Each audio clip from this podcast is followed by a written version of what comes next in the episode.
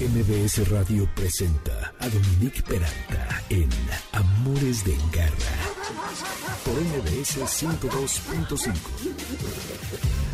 El culpable de que ponga esta canción el día de hoy está justamente a mi lado izquierdo y se llama Alberto Aldama, que es quien es productor y hace todos los promos y luego cuando grabamos el programa los arma y bueno, que todo lo que a ustedes se les pueda ocurrir. Buenas tardes, bienvenidos. Esto es Amores de Garra desde la unidad móvil de MBS Radio. Estamos aquí en Patriotismo, bueno, en el circuito interior más bien. Nos vamos a dirigir hacia la zona de Condesa, la Roma, dar una vuelta por allí si nos quieren eh, seguir, estamos felices de verlos. Y viene una camioneta, adiós, mira, nos saludan, eh, llena de regalos, así que les conviene, les conviene estos amores de garra. Bienvenidos hoy sábado 17 de julio. Tengo temas además muy interesantes para que ustedes vayan anotando y sobre todo que eh, hay información que de pronto no sabemos y que es importante tener, como las cirugías que se practican con más frecuencia en animales de compañía. ¿Y por qué? Porque además esto les puede servir a ustedes como una guía para tomar sus precauciones para que no les ocurran estas cosas y tomen eh, las medidas preventivas, como ir a los chequeos y demás. De esto vamos a platicar con el doctor Javier Treviño, quien es especialista en, en esta parte de cirugías. No todos los médicos operan, así que van a ver qué interesante. Y además, a ver, ¿cuál creen ustedes que es la cirugía que más se practica en general en perros y gatos? Está súper fácil. Si quieren, escríbanos en arroba amoresgarra y en Facebook y en Instagram Amores de Garra. Y nos pueden llamar a la cabina al 5166125. Moisés Salcedo está allí capitaneando todo lo que es la producción de este programa. Solito lo abandonaron Karen y Cristina, a quien le mandamos un abrazo a las dos. Y a Cristina porque le sacaron las muelas del juicio, ya perdió más el juicio. Entonces, pobrecita, no pudo venir igual que Karen. Bueno, luego seguimos con una cruzada por reivindicar a los tiburones. Estos peces han sido envilecidos por las películas a lo largo de los años y no hay vez que uno vaya a la playa que no tenga miedo de los tiburones. Esta canción por eso la elegí, que es de Mickey Lauret, eh, que es legendaria, es una gran, gran pieza. Y eh, pueden ustedes ahora escuchar a dos biólogos expertos, la doctora Alicia Cruz y el doctor Felipe Galván, que van a hablarnos acerca de todo lo extraordinario que, estos, que son estos animales. Además, ¿saben ustedes que mueren anualmente entre 63 y, anoten, 273 millones de tiburones a manos de pescadores en una práctica por demás ociosa y cruel. Bueno, pues de esto vamos a hablar y otras cosas acerca de ellos. Y luego, para terminar, con Santiago Rodríguez, que es director de comunicación educativa, gerente de comunicación educativa del Museo Papalote, que viene a invitarlos a que si tienen eh, objetos que sus perros, gatos hayan destrozado a lo largo del tiempo, las conviertan en piezas para museo. Van a poder participar en una exposición que van a hacer en octubre en el Papalote. Así que no tiren nada y si sus cachorros destrozan algo, por favor, guárdenlo. Estamos, como les decía, al principio en esta caravana móvil, porque ya casi inicia la emoción de Tokio 2020 a partir del 23 de julio, por marca Claro y MBS Radio, por lo que el 102.5 FM es su lugar en donde quieren estar. Soy Dominique Peralta, bienvenidos a Amores de Garra, el teléfono en cabina 5166125, redes Dominique Peralta, MBS 102-5, Amores Garra y en Instagram y Facebook Amores de Garra. El lunes está el podcast en mbsnoticias.com y en el resto de las repartidoras de este tipo de contenido. También estamos aquí con todas las redes de MBS. ¿Ahorita en cuál estamos? En, TikTok. Sí, ¿Qué es cuál? El TikTok de MBS. MBS 102, MBS 102.5. Si se quieren sintonizar por ahí, aquí les estoy mandando una señal de paz. Cuidados de garra. Y después de todo este choro, ahora sí, Javier Treviño, ¿cómo estás, mi querido? Hola, hola, ¿qué tal, Dominique? Yo estoy, bueno, muy bien, pues, muchas gracias por la invitación, cuidándonos mucho. Y bueno, pues muy agradecido y honrado de, esta invitación a tu programa para hablar de, pues de temas muy importantes que luego la gente no, no sabe cómo, cómo, cómo, cómo verlos en sus mascotas y bueno, poder ayudarlos a ellos, ¿no? Que son nuestro, nuestro objetivo. Exactamente. Y les cuento rápidamente que Javier Treviño, el doctor Javier Treviño, es médico de la UNAM, de la Federación, de, de, la, eh, de la Escuela de Veterinaria, de Médico Veterinaria Isotecnia de la UNAM. Tiene un certificado en, en medicina y cirugía en perros y gatos por el Ceneval y diplomado en ortopedia y también en dermatología. Entonces, ahora vamos a hablar de las cirugías más frecuentes. Entonces, el otro día que platicábamos para ver cómo íbamos a armar esta entrevista, me decías, Javier, que una de las cirugías más frecuentes es ¿cuál? Pues mira, lo que platicábamos es, es son, muchas, pero la más importante y creo que la que hacemos la mayoría de los veterinarios es la cirugía reproductiva, o sea, para que los perritos y las perritas no tengan cachorros porque al fin del día esto tiene muchas cosas que nos ayudan a nosotros. Uno, porque es un problema, tantos perros desgraciadamente que hay en, la calle, es una cuestión de salud pública para, para nosotros como personas. Entonces es muy importante que podamos nosotros dar este tipo de servicio. ¿Por qué? Porque aparte de la cuestión este, de salud reproductiva, evitamos muchos problemas de salud también para nuestros perritos, ¿no? Problemas de tumores en ovarios, de problemas de piometras, problemas de próstata en los perros, etcétera. Entonces, cada vez más afortunadamente tenemos este tipo de cirugías porque la gente está teniendo cada vez más este enfoque de responsabilidad social y de tener a nuestras mascotas pues bien cuidadas, ¿no? Afortunadamente cada vez lo hacemos más y esa pues sería la cirugía más común.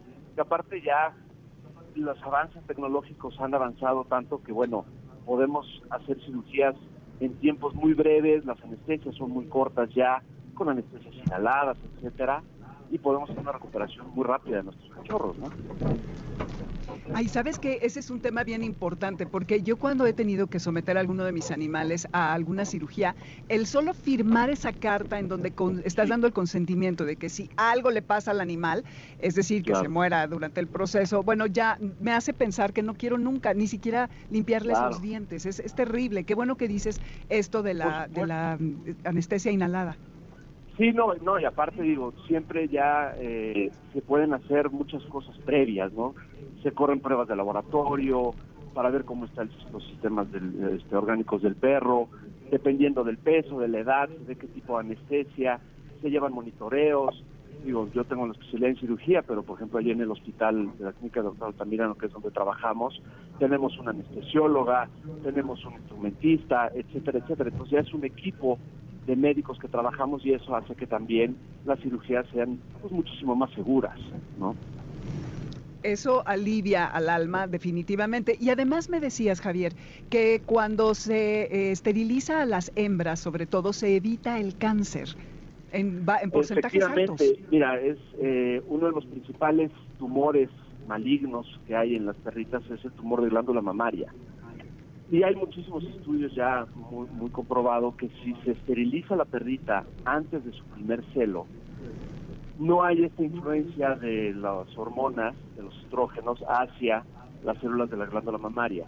Y esto, si es una perrita que genéticamente ya trae esa carga en la cual puede tener tumores en un, algún momento de su vida, al no tener esta influencia hormonal, pues se previene hasta en un 90% que se presenten estos tumores. Entonces, aparte, estamos ayudándoles a las perritas para que no tengamos ese tipo de procesos. Y lo mismo con los machos, no en un porcentaje tan alto, pero sí se llega a presentar problemas de próstata, ¿no?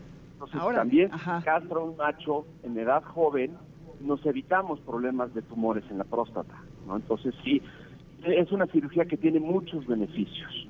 Entiendo que a veces hay algunos propietarios que, bueno, quieren cruzar a sus perritos, etcétera, siempre con responsabilidad, porque, bueno, luego esos cachorros hay que saber qué hacemos con ellos, con que, tengan unos dueños que sean responsables, sean una familia donde los quieran, etcétera. Pero, bueno, desgraciadamente, como sabemos, luego muchos de estos perritos no acaban en, buen, en buenos términos, ¿no? Entonces, podemos evitar todo este sufrimiento en algunos cachorros y evitar ciertas enfermedades ya en nuestros perros.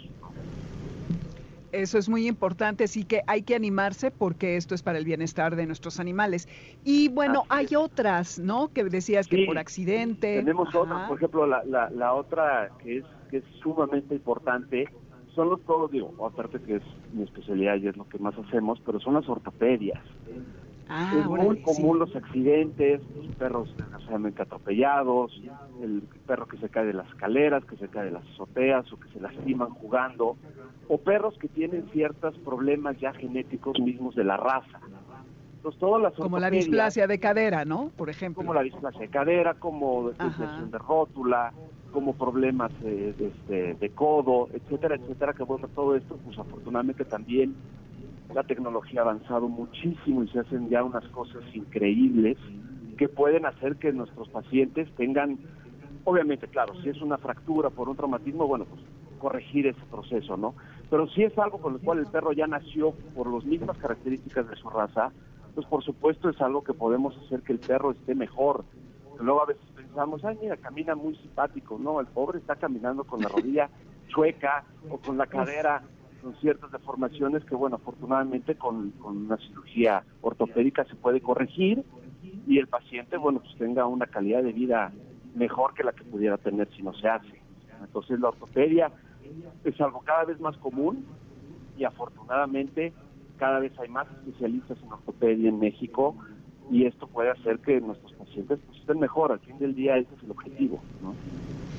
Exacto, y es justo lo que te iba a decir, qué bueno saber que también eres ortopedista, porque hemos ya entrevistado a otros especialistas, pero no hay tantos, no hay tantos. Creo que ahora en la medicina veterinaria se están especializando cada vez más y atendiendo a estas que son necesidades, sobre todo que es algo tan frecuente y como la displasia de cadera y todo esto que dices de las rodillas y demás. Ahora que estamos en el confinamiento, que estuvimos en confinamiento, la gente estuvo mucho más atenta a los padecimientos de los animales y evidentemente pudo darse cuenta e intervenir para mejorar sus vidas. Luego, ¿qué otras, qué otras nos dices, Javier? Que comentas me lleva a otra. Todo lo que es la cirugía oncológica de tumores. Es muy común que nosotros, no sé, acariciando a nuestros perros, jugando con ellos, de repente veamos alguna bolita. Y esas bolitas, luego la gente dice, ah, es una bolita, no le doy importancia, pero yo, yo siempre digo a, los propietarios de mis pacientes, es igual que nosotros, cualquier bolita que uno se encuentra en el cuerpo, mm. es una bolita, hay que checarla, ¿no? Y muchas veces, si lo dejamos pasar, pues esas bolitas luego crecen y son realmente tumores que si se pudieron haber operado, extirpado en su momento, pues hubiéramos podido salvar a ese paciente y no tener un problema mayúsculo que luego llegan desgraciadamente con tumores muy grandes y luego ya nos generan metástasis y otro tipo de problemas. Entonces, aquí un, consejo para todos los que nos escuchan, que, aman a sus mascotas, pues es cualquier bolita, por muy pequeña que le vean, vayan con su veterinario y digan, oye, me encontré esta bolita, ya el médico sabrá qué hacer, si se hace una función, si se extirpa, para ver qué tipo de tumoración es porque, claro, hay muchos tumores benignos que pues, se quitan y se acabó el problema, pero hay otros desgraciadamente que no. Entonces sí es muy importante ese proceso, que no dejemos pasar estas bolitas que luego nos encontramos en cualquier parte del cuerpo, cualquier bolita extra hay que revisarla. ¿Por qué? Porque si no luego pues podemos tener problemas y obviamente operar ya una, un tumor de tamaño considerable pues es más complicado. ¿no? Entonces siempre la prevención, igual que nosotros, es muy importante, ¿no? Y también, claro, al igual que la ortopedia, y como bien tú lo mencionaste, la medicina veterinaria en México está avanzando a pasos agigantados. Afortunadamente cada vez hay más médicos especialistas en cirugía oncológica, en ortopedia, en reproducción, etcétera, etcétera, y hay que aprovechar eso que tenemos porque pues, al fin del día pues, darle a nuestros pacientes la mejor calidad posible, que eso es lo que queremos porque los amamos. Exacto, exacto. Sí, y es clásico que vas con alguien y, le te dice, oye, es que fíjate que le salió una bolita aquí a mi perro. ¿Tú qué crees? Como si uno supiera, ¿eh? ¿Tú qué crees? ¿Será de grasa? ¿No? Típica conversación. ¿Será de grasa? y entonces uno empieza, no, es grasa. ¡Ay, no! No, no lo llevo. Yo siempre les digo, oye, no, sí, llévalo al veterinario porque igual que con nosotros, lo que tú acabas de decir, uno nunca sabe. Bueno, mi querido Javier, nos vamos a quedar con este pensamiento, nos tenemos que ir a un corte rapidísimo Vuelvo contigo y nos terminas de decir brevemente las que nos faltan. Y mientras tanto, vamos a regresar eh, con Javier Treviño, el doctor Javier Treviño, a seguir hablando de las cirugías que nos faltan. Esto es Amores de Garra. Estamos circulando justamente en este momento por Revolución. Ya esto es Revolución, ¿verdad? Sí, es que no me doy bien cuenta, pero sí creo que sí. y estamos en TikTok, en Facebook y todas las redes de MBS, además de las propias de Amores de Garra. Eh, regresamos en un momento, no se vayan, porque después de Javier vamos a hablar con los biólogos Alicia Cruz y Felipe Galván acerca de los tiburones, porque esta fue la semana de los tiburones. Esto que escuchan para irnos al corte es FKJ y Macego y se llama Tado. Volvemos. Amores de garra para los que amamos a los perros y a los gatos. En un momento regresamos aquí en MBS 102.5.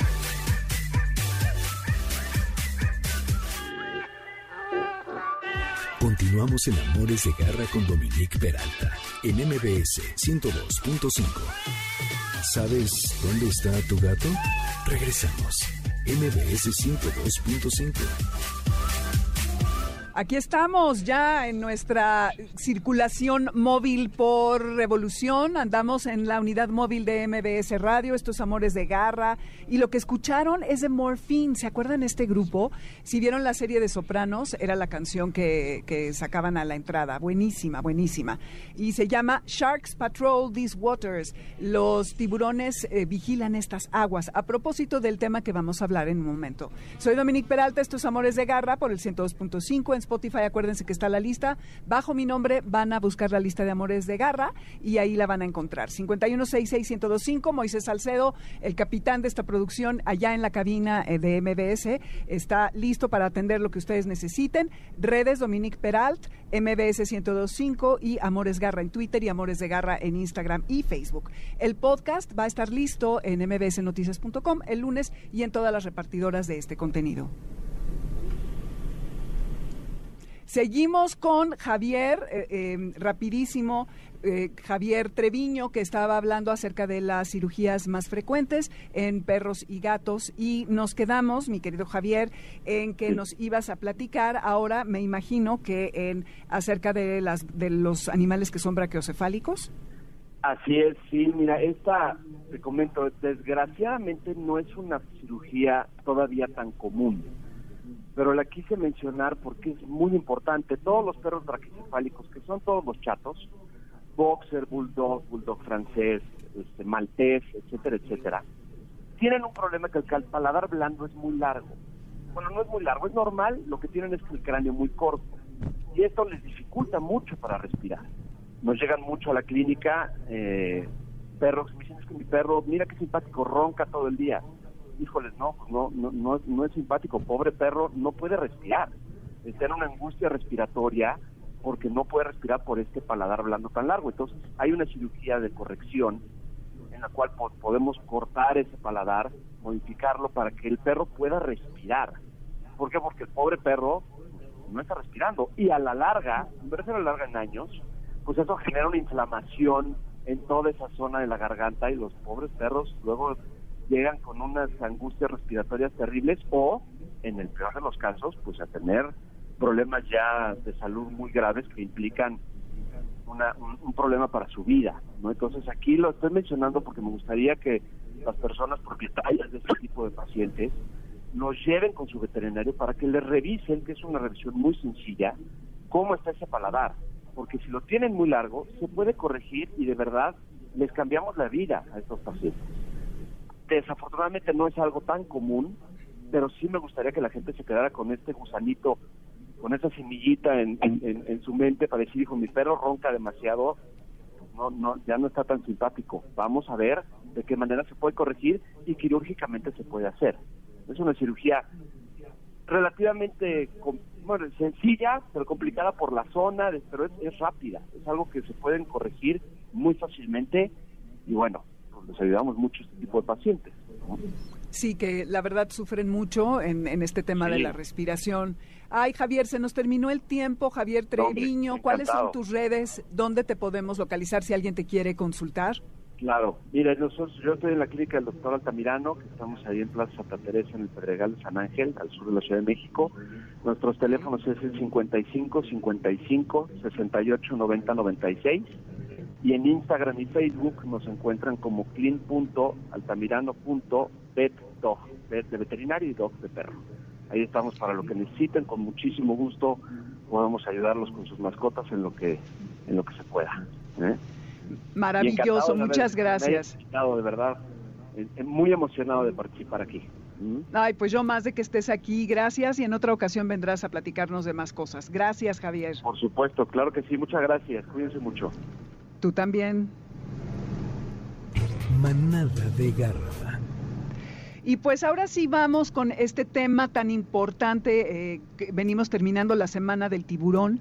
Es una semana, es más bien un día, pero pues hay muchas personas que ya dijeron que era la semana y creo que mínimo tendría que ser el mes, el año del tiburón para celebrar a estos animales. Y para esto tengo a la doctora Alicia Cruz, que es biólogo con doctorado en ciencias biológicas del Centro para la Ecología, Evolución y Conservación de la School of Biological Sciences, Sciences en la Universidad de East Anglia en Inglaterra. Tiene dos estancias postdoctorales, una en el Colegio de la Frontera Sur, en la unidad de Chetumal, y la otra en la Facultad de Ciencias de la UNAM.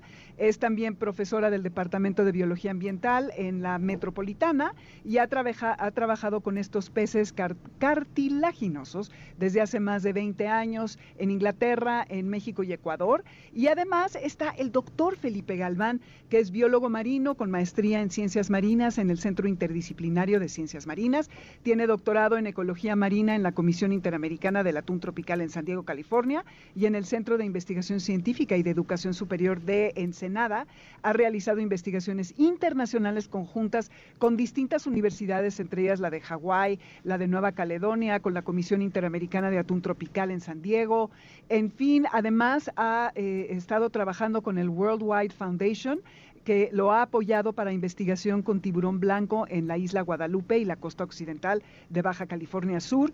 En 2003 recibió el Premio Nacional al Mejor Investigador del Instituto Politécnico Nacional y es miembro de la Academia Mexicana de Ciencias. Bueno, quise leerlo, aunque están largos, porque la verdad es que los dos, Alicia y Felipe, bienvenidos, gracias por estar en Amores de Garra. Son ustedes unas eminencias con respecto a los tiburones y me emociona aquí. Me gustaría que empecemos para que ustedes nos digan por qué son tan importantes en nuestros océanos los tiburones. Quien quiera empezar, buenas tardes. Hola, eh, gracias. Que inicie la doctora Alicia, por favor.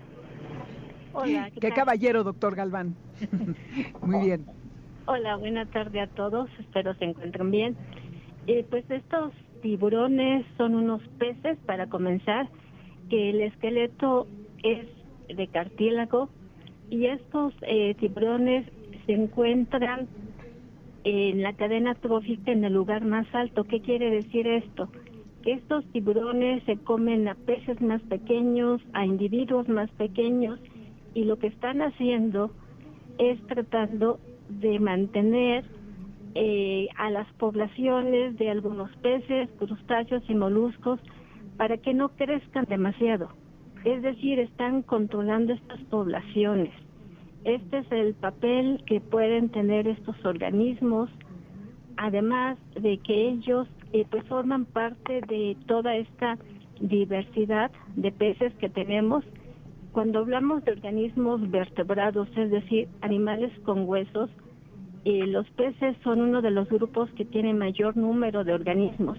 Y si hablamos de organismos invertebrados, pues los artrópodos son los que tienen más número de especies. Entonces, por ser los más diversos como organismos vertebrados y por tener este papel que controlan a las poblaciones de otros organismos en el ecosistema marino, pues son organismos interesantes y la forma que tienen es algo que también llama mucho la atención. Esa forma aerodinámica cuando los vemos nadar, pueden percatarse este movimiento que van de un lado hacia otro. Además, el empuje que tienen hacia adelante hace que se vean espectaculares, que se parezcan como torpedos y aparte del tamaño, los colores, hace que uno diga, wow, estos organismos sí son los reyes del mar. Lo son, exactamente. Y doctor Galván, ellos controlan de tal manera las poblaciones de peces, los que les siguen, que son también grandes, que son quienes de alguna manera tienen el equilibrio, porque si no, empiezan a afectar también las colonias de corales y, se comen a otras especies que si no estuvieran los tiburones, eh, no podrían estar. ¿Es correcto?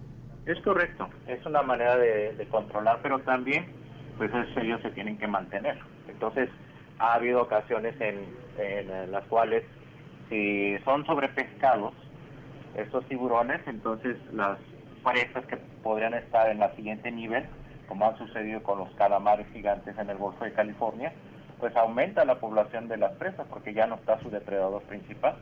Entonces eso ocasiona un descontrol en la cadena trófica. Por eso es muy importante que estos tiburones estén en el ecosistema para mantener este, este nivel ¿no? de, de control de, de presas y depredadores.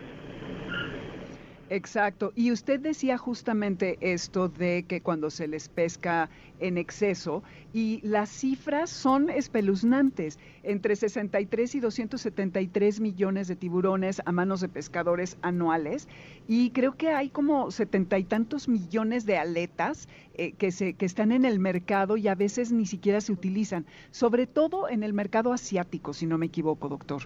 Sí. Sí, el problema de la pesca es que hay que regularla. ¿Qué significa? Los tiburones no son como los atunes. Por ejemplo, los atunes pueden poner de 9 a 12 millones de huevos. Quiere decir que vamos a tener mucho atún. Pero los tiburones pueden tener solamente de 2 a 40 crías. Normalmente tienen unas 11 o 12 crías. ¿Cuál es el problema? Que los tiburones tienen que esperar de 7 a 14 años para madurar. Entonces, ¿qué es lo que está pasando ahorita a nivel mundial? Que están pescando a los tiburones juveniles y no los dejan reproducirse. Entonces ese es un problema a nivel mundial de la disminución de los tiburones. Entonces, por su biología son muy vulnerables. Entonces esa es la razón por la que debemos hacer medidas de manejo para poder este, capturar estos organismos y poder este, mantener el, el ecosistema sano. Así es. Y doctora Cruz, ¿cuáles serían estas medidas de manejo de las que habla el doctor Galván que se podrían instaurar en distintos océanos? Entre estas medidas son establecer eh, periodos de veda. Entre ellos, antes de colocar estos periodos de veda, se debe saber en qué momento eh, los tiburones, o en este caso las tiburonas, van a dar eh, a, luz o van a nacer sus nuevas crías. Conociendo estos periodos, en el cual nacen, pues se pueden establecer en qué momento eh, se colocan las vedas, es decir, no se permite que los pescadores vayan a capturar estas eh, estos tiburones y de esta manera pues se permite que lleguen a tallas por lo menos juveniles para que puedan salir a lo que viene siendo pues más abierto o unas zonas donde los tiburoneros o los pescadores que atrapan tiburones pues no vayan a lo que viene siendo atraparlos. Esto pues es dentro de las medidas que se tienen, que se establecen a nivel mundial, pues tratar de cuidarlos. Y también la otra es eh, ver los tamaños en los cuales se deben de capturar. Es decir, tienen que ser tallas en las cuales los organismos ya se consideren maduros sexualmente para que puedan capturarse y dentro de estas capturas pues también se debe de capturar una parte porque la otra parte debe de permitir tener más organismos para lo que se conoce pues la renovación de estas poblaciones. Eh, desafortunadamente eh, las leyes a nivel mundial son muy buenas, pero pues como existe lo que viene siendo esta pesca furtiva es lo que hace que muchas veces pues no se puedan establecer lo que viene siendo todas estas medidas de protección. Sí, que en todo lo en materia de protección animal las leyes existen y son extraordinarias, sin embargo no se llevan a cabo y siempre se buscan recovecos para no eh, para no poder ejecutarlas, lo cual es trágico para para los animales. Doctor Galván, a ver, si usted está con un grupo de niños y sabe que hay películas, eh, muchas, ¿no? Que, que han estado siempre haciéndole la peor fama a estos peces ¿qué les diría para que se reconcilien con la imagen de los tiburones? Eh, acerca de sus cualidades, además de lo que ya hablaron ahorita, de que es el control en, el mar de las especies. Generalmente era el temor que existía eh, meterse al agua y pensar que había un tiburón. Los tiburones no, son tímidos. Los tiburones realmente no se acercan y están buscando humanos para comérselos. Al contrario, ellos se alejan. Entonces la idea ahorita precisamente a nivel mundial es la atracción de observar a los tiburones y, en el medio natural y ver cómo están viviendo, cómo, cómo pues se mueven, cuando forman grupos, como en el caso de los tiburones martillo, que son muy famosos en, que fueron famosos en la Baja California, ahora están en, en las islas de Villaquicedo y las Cocos, Galápagos. Entonces es ahora un atractivo y eso ha aumentado el interés de los de los niños. Yo tengo varios sobrinos que son expertos en tiburones porque obviamente ya ven muchas películas y ahora el, ya no hay ese miedo por los tiburones, al contrario, se, se está cultivando de que los tiburones son muy este, importantes en el ecosistema y entonces fomentar la, la, la visita con los lugares donde hay estos tiburones y decirles que realmente no son peligrosos. Obviamente ha habido ataques, ha habido ataques, pero principalmente por errores humanos, no por error del tiburón, ¿no? Errores humanos porque a veces los tiburones pueden confundirlos como lobos marinos o focas, entonces si se visten con un traje negro con aletas, pues el tiburón en un agua turbia solamente ve una sombra y esa sombra piensa que es un lobo marino, una foca, y pues agarran y los, los, muerden. De hecho, solamente los muerden y sueltan el, la, parte de, de, la carne, ¿no? Porque el sabor del humano yo no creo que sea muy bueno para los tiburones, que no se lo comen concreto, ¿no?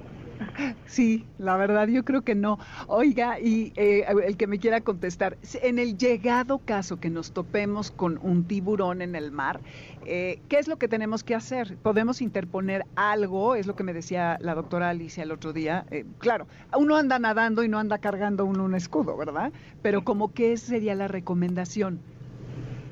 Bueno, normalmente es poner la vista en el tiburón. Es muy importante y uno se está buceando eh, y el tiburón no hace nada, uno puede, puede seguir viendo al tiburón. Pero si el tiburón empieza a hacer reacciones raras como levantar un poco la aleta dorsal y, que se acerque mucho a nosotros, entonces hay que tratar de alejarse con las aletas hacia el lugar donde estemos de la embarcación y subirse. Pero normalmente no sucede así, solamente hay que tener esa precaución, ¿no? Pero es parte del comportamiento de los tiburones que también son quieren observar al humano que está ahí y que también somos raros. Sin embargo, somos grandes, ya con las aletas y este levantando las manos, somos a veces más grandes que el tiburón. Y el tiburón pues, bien dice, no, no voy a atacar a alguien que es un poquito más grande que yo. También es temeroso, ¿no? Entonces, nada más es tener esa, esa precaución, si uno ve al tiburón hay que estarlo observando y moverse un poquito, ¿no? Bueno, cuando tienes eh, visor y, y aletas. Si no los tienes, pues bueno, igual si ves una aleta, pues tratar de, alejarte a la, a la costa, a la playa y ya salirte. Claro, sí, seguramente habrá cosas más interesantes que uno nadando por allí. ¿Y cuál sería alguna de sus tiburones favoritos, doctora Cruz, por ejemplo? En mi caso es el tiburón toro, Carcarinos laucas. Eh, este tiburón yo lo estudié en cuestiones de edad y crecimiento en el Golfo de México. Es uno de los tiburones más grandes que cuando nosotros lo estudiamos medía en promedio más de dos metros, dos metros veinte. Y aparte estos organismos están considerados entre los tiburones más peligrosos. Algo curioso que me pasó hace muchos años, estaba en un congreso eh, hablando acerca de, mi trabajo de la maestría y se me acerca un australiano, Terry Walker, y me dice así ya, fue, oye Alicia, ¿cómo es que tú medías esos tiburones? Eh, yo soy una persona chiquita que mide 1,48 y soy chiquita, entonces, ¿cómo yo podía mover esos tiburones? Y lo que sucede en México, al menos lo que hemos visto es que los campamentos pesqueros, cuando uno es mujer y le dice que está haciendo su tesis, los pescadores son muy amables, muy, muy amables y bueno, uno tiene que saber llegarle. Entonces ellos me decían, ¿cómo quieres que te las acomodemos, Alicia? ¿Y qué quieres lo que necesitas? Entonces ellos me ayudaban a acomodarlos y pues yo empezaba a medir y otra persona me ayudaba a tomar las medidas porque te ensucias tanto que no, no permites eso. Y también tuve otra oportunidad de ver estos tiburones, tiburones toro, en el Caribe, en Cancún, donde las tenían encerradas y eran hembras preñadas. y estaban vivas, obviamente. Vivas, sí, estaban vivas. Estas mediciones son en, tiburones vivos. Eh, las mediciones, bueno, ya en muertos. en ah, vivos ya las vi encerradas y eran impresionantes. No podía meterme, pues estaba prohibido, pero sí podía sacar un poquito el dedo y tocar la piel de estas tiburonas. Esta es como una parte en la cual es como ese amor que uno le tiene en los ves. Y yo digo, si algún día me los encuentro en vivo, pues si me comen, pues digo, pues ya seré parte de la cadena trófica, ya seré parte de su alimento. Eh, nunca he tenido esa oportunidad de encontrarlos frente a frente, pero sí ocultos allí abajo en los corales. Y yo nada más digo, estás bien bonito y de lejitos, este, porque a veces eh, sí nos ha tocado que estamos buceando y se te abre el cardumen de, de peces y uno se queda en la torre, será un tiburón y no, pero también pueden ser las barracudas que también asustan a los peces y pues hasta el momento no he tenido ningún encuentro cercano. Cuando sea, pondré algo entre el tiburón y yo y si no, pues veremos cómo nos va. Bueno, esperemos no seas el snack del momento para el tiburón, pero ya dijo el doctor Galván que yo creo que no te les vas a antojar. Así que, doctor Galván, ¿usted cuál es el suyo, el, su tiburón favorito? Bueno, el, eh, con el que empecé a trabajar fue tiburones martillo. Aquí en el Golfo de California eh, se formaban grupos de cerca de 150 tiburones que todo el verano y otoño los estudiábamos. Entonces, ¿qué hacíamos? Pues nos, eh, la primera vez que nos metimos, nos metimos con tanque. Y fue muy curioso que cuando bajábamos con tanque, los tiburones bajaban. Y cuando mm. eh, subíamos, los tiburones subían. Entonces ya nos dimos cuenta que las burbujas como que les, no les gustaban. Y lo que hicimos fue ah. quitar los, los trajes, los eh, trajes de buceo y nos metimos con puro buceo libre. Y con buceo libre los tiburones estaban más o menos entre 0 y 10 metros. Eso nos dio mucha oportunidad de poder estudiar, tomar fotografías, eh, ponerle marcas de, para poderlo seguir, marcas electrónicas.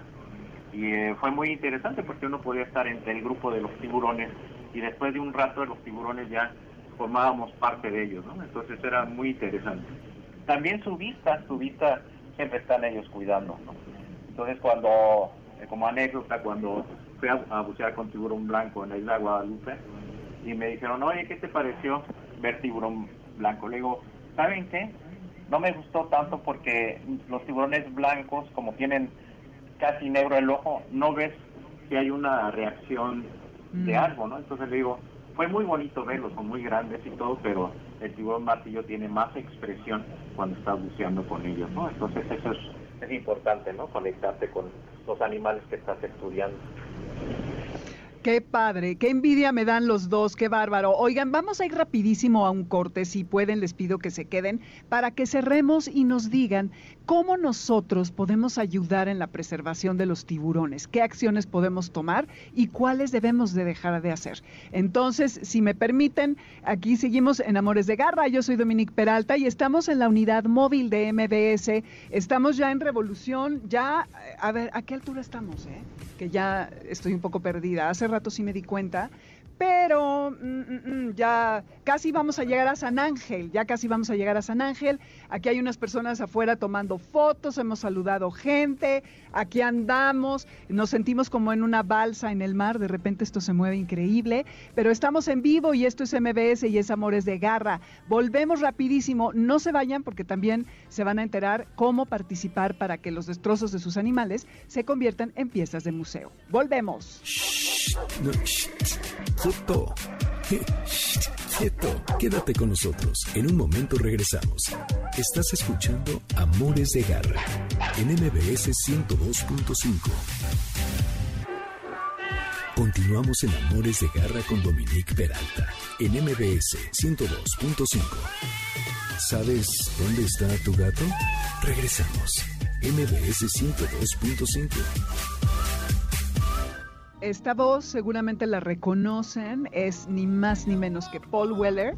¿Se acuerdan de Style Council allá por ahí de los 80, 90?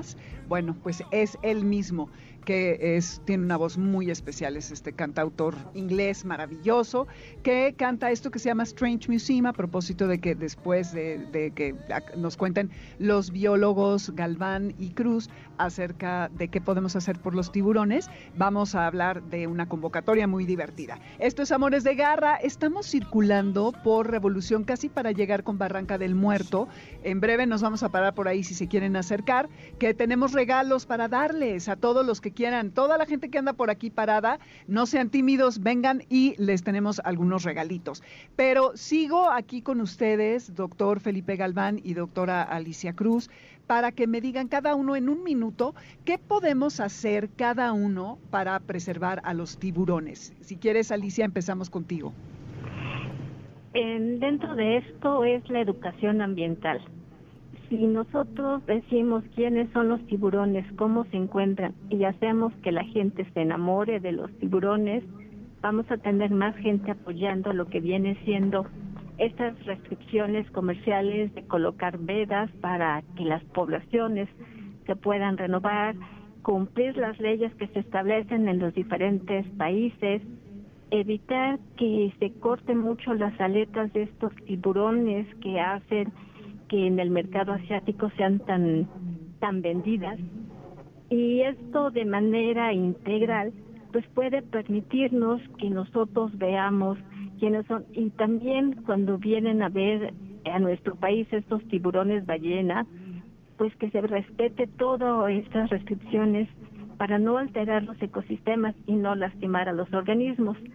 Eh, y, todo esto, pues haré general. Ya el doctor Galván hablará del tiburón blanco. Y saludos, doctor. Exacto. Usted, doctor Galván, ¿qué consejo nos da para poder contribuir a la preservación de los tiburones?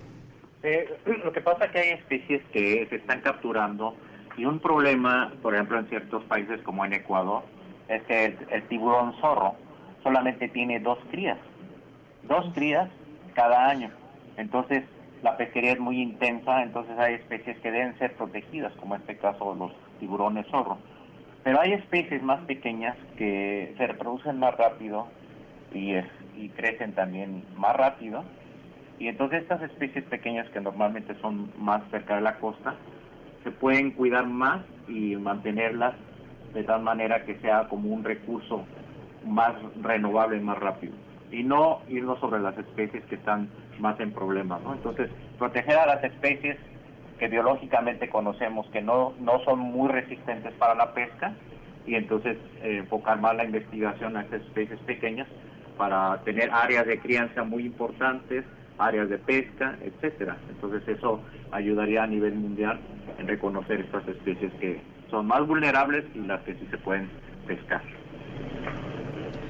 Pues que así sea. Qué, qué, honor tenerlos a ambos, doctora Alicia Cruz y doctor Felipe Galván. Gracias por su participación.